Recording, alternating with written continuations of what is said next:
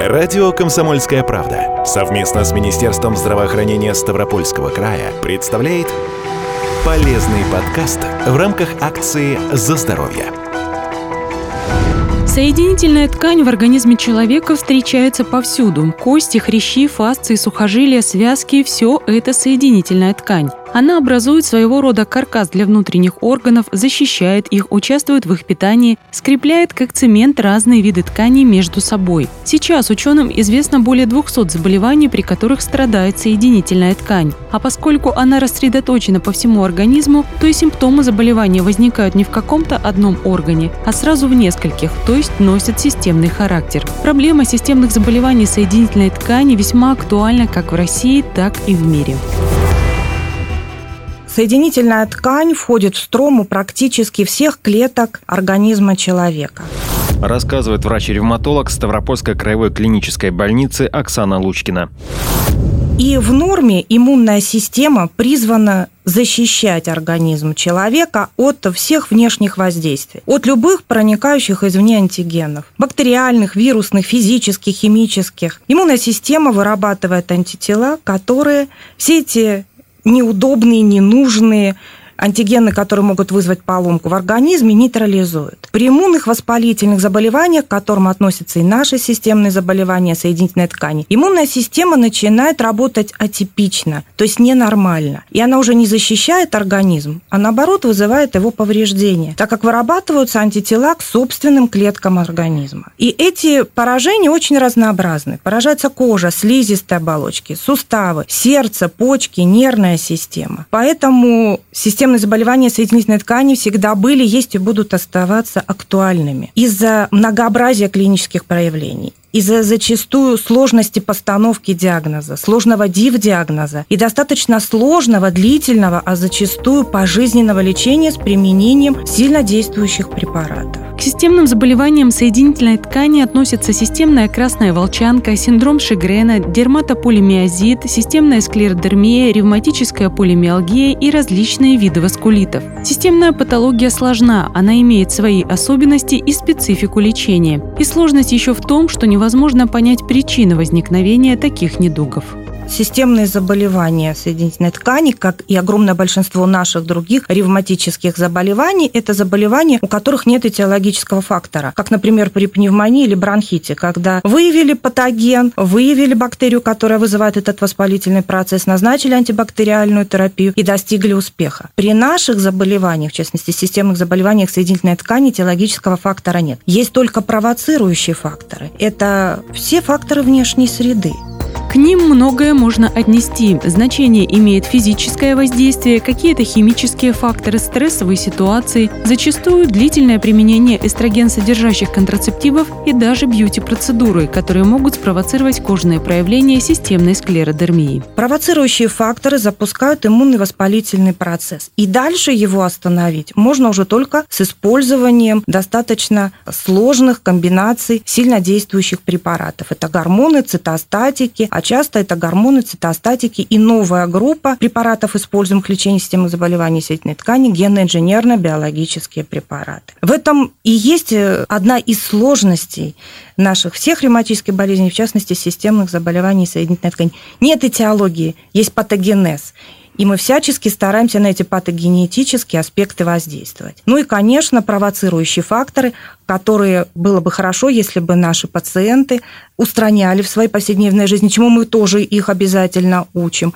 Ну и чтобы по возможности люди вообще устраняли воздействие вредных факторов, чтобы не провоцировать при наличии предрасположенности, в том числе генетической, развитие системных заболеваний. С такими заболеваниями амбулаторные да и стационарные врачи сталкиваются реже, чем с острыми и хроническими артритами, а эффективность терапии зависит не только от знаний, но и от практического опыта врача. Находить оптимальную тактику, вовремя корректировать курс лечения, а также диагностировать болезнь на ранних стадиях способен только высококлассный специалист с обширной практикой и богатым опытом. Коварство системных заболеваний еще и в том, что они часто поражают молодых людей и проходят в активной форме. Начинается все с первых симптомов. Они могут быть разными в зависимости от того, какой процесс происходит в теле человека. Чаще всего, конечно, это боль в суставах и отек. боль, отек, гиперемия суставов, нарушение функции. И зачастую это сопровождается еще и общими симптомами. Это повышение температуры, это общая слабость, может быть, плохой аппетит, снижение веса. И когда пациент обращается, а чаще всего в первую очередь к терапевту, то при этом обнаруживают острофазовые составляющие воспалительного процесса, то есть увеличенная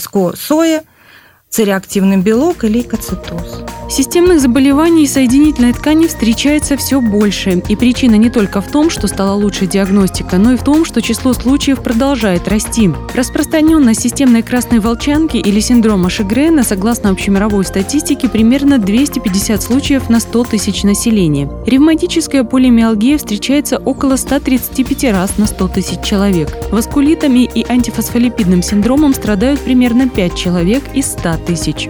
Специалисты связывают это в том числе и с прогрессом. Некоторые достижения оказывают негативное влияние на организм и могут выступать триггером, то есть запускают системные заболевания соединительной ткани. Соединительная ткань есть во всех органах человека, и антитела, которые образуются из-за неправильной реакции иммунитета и ведут себя агрессивно, обладают привязанностью к соединительной ткани, поэтому поражаются кожа, слизистые суставы и страдают все внутренние органы. Зависит от того, какое имеется в дебюте течение. Рассказывает врач-ревматолог Ставропольской краевой клинической больницы Оксана Лучкина. Острая, подострая, первично хроническая. От этого и зависит. Может быть поражена только кожа, слизистые суставы, а может быть сразу мы видим и гематологический ответственно развитием анемии, капении, тромбоцитопении, и суставной синдром, и сразу поражение внутренних органов. Тропностью обладает как раз это почки и легкие первую очередь. Чаще всего первым специалистом, к которому обращается пациент с симптомами аутоиммунного заболевания, оказывается терапевт. Он видит общую картину и уже направляет к ревматологу. Именно поэтому столь важна междисциплинарная работа врачей. Доктор-ревматолог на приеме, оценив состояние, сразу предопределяет дальнейшую тактику обследования. То есть он будет выполнять это обследование сам, амбулаторно, а есть и такая возможность, для этого не всегда необходима госпитализация. Или же требуется проведение всех этих обследований стационарно. И включает в себя от общепринятых, таких достаточно банальных методов, как общий анализ крови, биохимический анализ, определяют весь спектр иммунологических антител, которые выявляют при наших системных заболеваниях, при системной красной волчанке, для которой, например, патогоничны являются антитела к двухспиральной ДНК и антинуклеарные антитела. А если еще и в сочетании с синдромом Шогрена, то роля так называемой антисС, антисСБ антитела. Если это склеродермия, определяют антитела к склеродерме 70. В общем, в зависимости от того, какое заболевание, свой спектр иммунологических обследований. И дальше для исключения уже поражение всех органов и систем. Это и КТ органов грудной полости, это УЗИ почек, УЗИ брюшной полости. И если есть необходимость, то консультация неврологом, если мы увидим поражение сосудов головного мозга или нейропатии. И дальше уже весь спектр обследований, который назначает невролог. У некоторых системных заболеваний соединительной ткани есть предпочтение по половому признаку. Например, системной красной волчанкой и склеродермией больше всего болеют женщины. И проявиться аутоиммунные заболевания могут в любом возрасте, хотя чаще от них страдают молодые люди.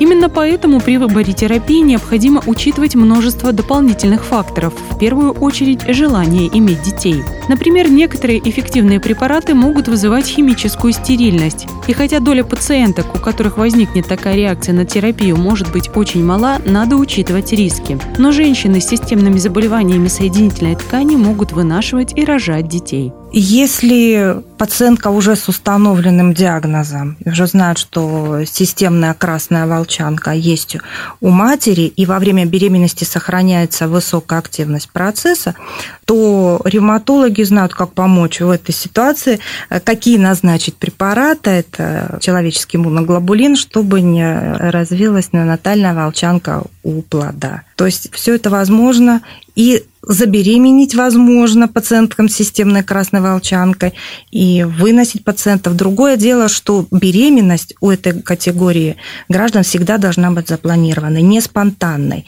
То есть тогда, когда вам доктор-ревматолог сказал, можно, когда достигнута стойкая длительная ремиссия на фоне приема препаратов. И есть препараты, которые можно принимать всю беременность, и на фоне приниматых препаратов велика вероятность, что активности процесса не возникнет, или если она возникнет, она будет минимальной. Лечение системных заболеваний соединительной ткани может меняться с течением времени и на протяжении жизни. Могут комбинироваться разные группы препаратов. При таких заболеваниях применение лекарств требует постоянного контроля. Речь идет и о самоконтроле пациента на случай проявления побочных реакций, и о контроле со стороны врачей, в том числе с регулярной сдачей анализов.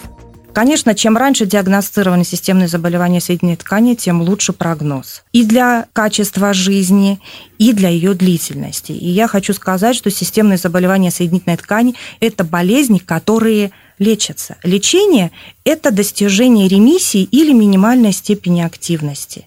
И чем раньше пациент обратился, то есть чем меньше вовлечены в процесс внутренние органы, тем лучше будет прогноз. Системные заболевания соединительной ткани не проходят сами по себе. Если в какой-то момент была достигнута ремиссия и человек перестал принимать препараты, это закончится новым обострением. И оно уже может быть более активным, чем при первичном обращении. Системные заболевания соединительной ткани склонны к прогрессирующему течению и требуют регулярного приема препаратов, длительно или даже пожизненно. Очень важно нашим пациентам, которые лечение уже получают, это правильное применение лекарственных препаратов. Рассказывает врач-ревматолог Ставропольской краевой клинической больницы Оксана Лучкина. Вот как расписано принимать, гормональные препараты. Если вам назначена большая доза, значит, в ней в данный конкретный момент времени есть необходимость. Как бы вы ни опасались, например, набрать вес, нужно применять гормоны в той дозе, которая рекомендована, в те часы, когда рекомендовано. С использованием тех препаратов для профилактики осложнений приема этих э, лекарственных средств, которые тоже всегда бывают отражены в выписках и в рекомендациях. Всем пациентам с ревматическими недугами и системными заболеваниями соединительной ткани важно избегать избегать активного солнца. В летний сезон на море лучше не ездить, ходить по теневой стороне улицы и использовать солнцезащитные кремы. А еще необходимо следить за образом жизни в целом. Что вы употребляете в пищу? Не надо покупать продукты с большим сроком хранения. Какой бы ни была реклама, они всегда содержат красители и консерванты. Старайтесь избегать контакта с химическими веществами на каждом шагу. Это касается бытовой химии. Дома используйте маску, используйте перчатки. Используйте те моющие средства, которые не содержат каких-то прямых химических соединений. Сейчас есть и такие специальные моющие средства. Стрессов, конечно, в нашей жизни избежать невозможно. Но чередовать сон и отдых и устроить себе полноценный восьмичасовой сон, это, я думаю, возможно. Прогуляйтесь полчаса, час перед сном, сделайте лечебную физкультуру, а еще лучше сходите в бассейн, поплавайте полчаса, расслабьтесь и полноценно ночью отдохните.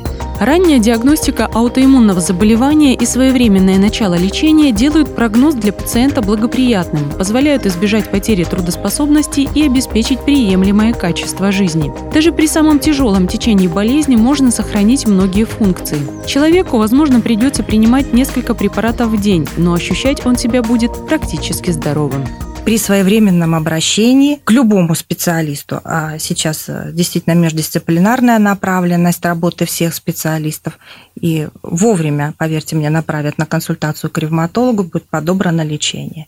Другое дело, что нужно настроиться на то, что это лечение пожизненное. И образ жизни с системным заболеванием – это тоже навсегда.